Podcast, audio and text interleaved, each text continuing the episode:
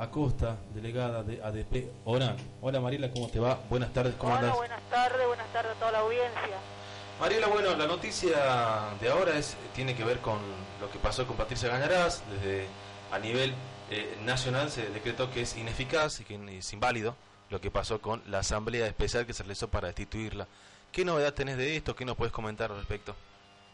Bien, la verdad que este, esto es una bomba, una noticia muy grande, porque la gente de la comisión consideraban afuera a Patricia Argañarás y eh, lo que ellos se olvidaron, que quienes determinan y tienen la última palabra, es la Secretaría de Trabajo de la Nación, quienes iban a analizar todo lo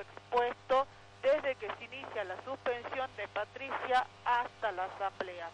Acá tengo yo lo que es el dictamen de lo que es la Secretaría de Trabajo de la Nación, que tiene fecha del 17 de mayo, en donde ellos declaran la ineficacia jurídica del proceso disciplinario llevado a cabo el día 27. ¿Qué quiere decir esto? Que ellos dicen que esta asamblea carece de todo fundamento legal. Sabemos que jurídico tiene que ver con lo legal. Por lo tanto, es nula la asamblea y la señora Patricia Argañarás, al considerarse nula la asamblea, vuelve a ser secretaria eh, del gremio de ADP. Así, automáticamente, digamos. Sí, ello obviamente, yo acá está expedido, sabemos que la asamblea, ¿por qué se lleva a cabo? La asamblea fue convocada como es una como toda asamblea extraordinaria eh, convocada para un término que fue en este caso era la suspensión de Patricia Argañará que era para darle tratamiento al artículo 31 del estatuto docente del estatuto de la agremiación docente ¿qué pasa acá? acá se está viendo que ellos hicieron una mala interpretación del artículo 31 ¿Mm? porque ellos sientan en el, en el banquillo del acusado a Patricia Argañarás cuando ellos también están denunciados por malversación de fondos. Más allá de todo esto, ni de un lado ni, ni, Patricia Argañarán ni la comisión directiva puede hacer uso del artículo 31, porque en todo caso Patricia también puede convocar a una asamblea y decir ustedes también están sancionados. Claro. Ahora, el artículo 31 nunca habla de expulsión, sino habla de suspensión. Sí, sí. Y ellos llevaron esto más allá, obviamente llevaron a lo que a ellos les convenía. Todo fue a conveniencia, además hay un audio eh, de cómo un día anterior pactaban lo que se iba a hacer en la asamblea y todo fue como fue pactado, quién iba a mocionar, a quién se le iba a dar la palabra, quién iba a ser presidente de asamblea, quién iba a ser el secretario de asamblea, todo, todo estuvo arreglado. Más allá de todas las pruebas que se vieron ahí de que llevaron gente que no son de docentes, hubo docentes que son jubilados, o sea, este, docentes jubilados sí pueden participar de la asamblea siempre y cuando esté afiliado. Y hay docentes que fue, están jubilados y no tienen la reafiliación. Más, eh, también hay prueba de que llevaron gente que no pertenece a la agremiación docente, que ni siquiera son maestros, nada. Ah, Entonces, todo eso fue elevado sí. al Ministerio de Trabajo y se da nula la asamblea. Mariela, al considerarse nulo, dice esto no tiene validez. Sí. En el acto, yo creo, en el acto cualquier persona entendida en esto eh, se da cuenta de que la, eh, vuelve al cargo la señora Patricia Argañará porque la asamblea fue convocada para su suspensión. Eso es lo que entendemos nosotros también, apenas pudimos ver esto.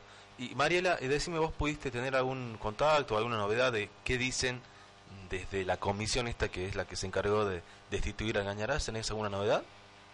No, no, no. Nosotros, el, grupo que está conformando todo esto de Patricia Argañarás, estamos notificados.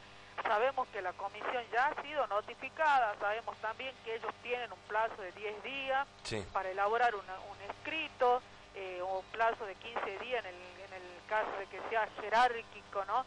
el tema este pero ellos este sabemos que van a apelar pero desde ya eh, lo que es la Secretaría de Trabajo también está conformado por un cuerpo de abogados que han analizado todas las pruebas porque ellos eh, se, lo, se, le, se le ha mandado un dictamen anteriormente a esto para que ellos expliquen el motivo de la suspensión de la señora Patricia Argañarás.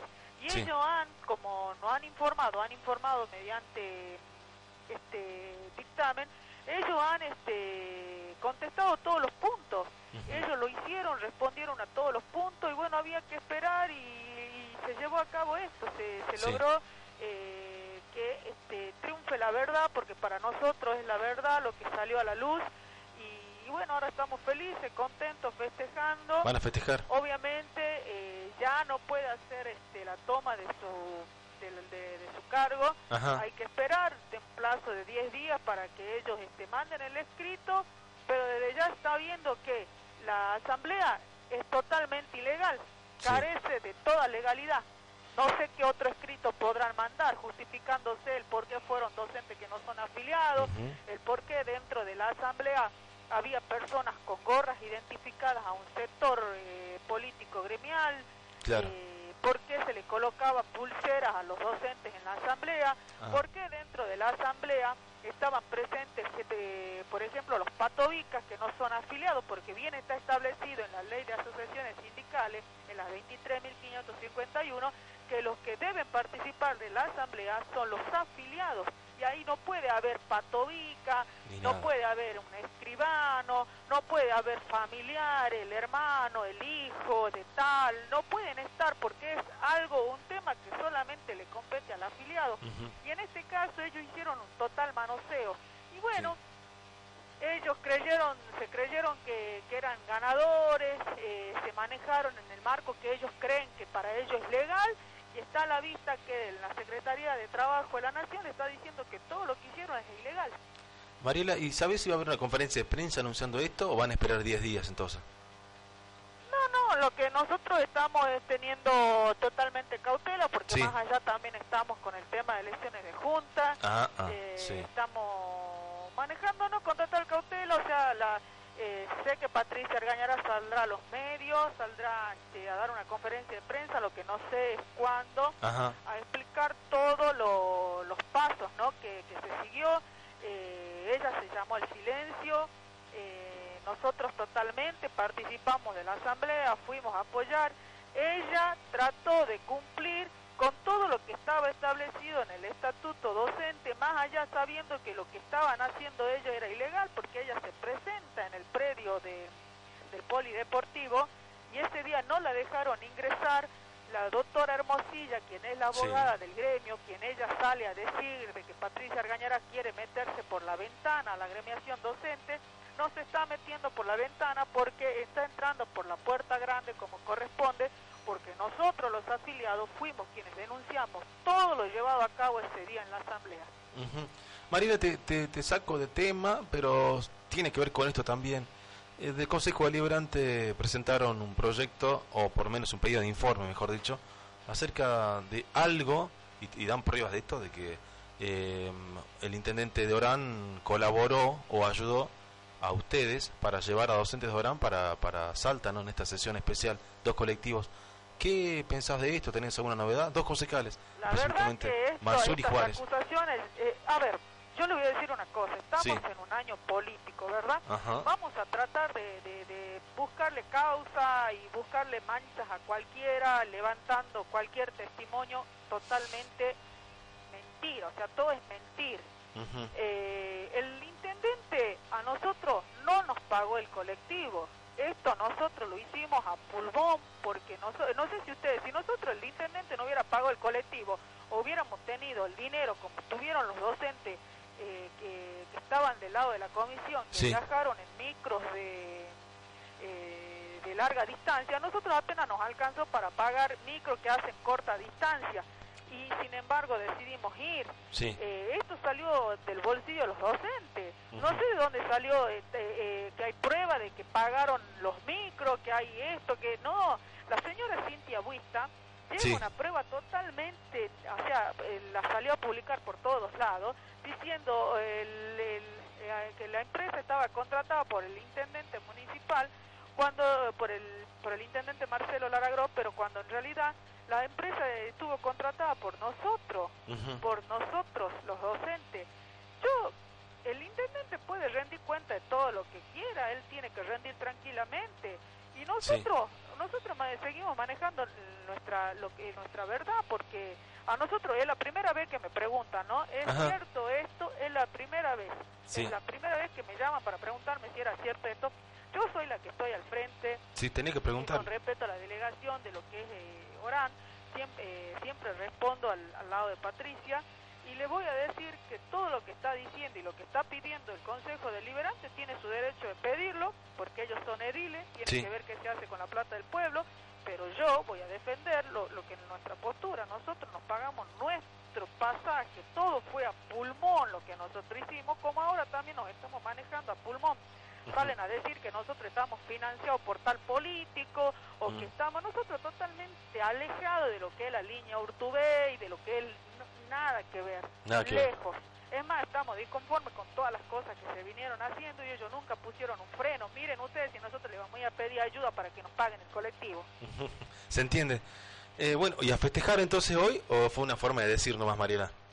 Eh, este es el comienzo la nueva reorganización gremial de la ADP, porque es una reorganización, eh, la, la gremiación ha sufrido un manoseo, ha, estado en el medio de entredichos de un lado y del otro.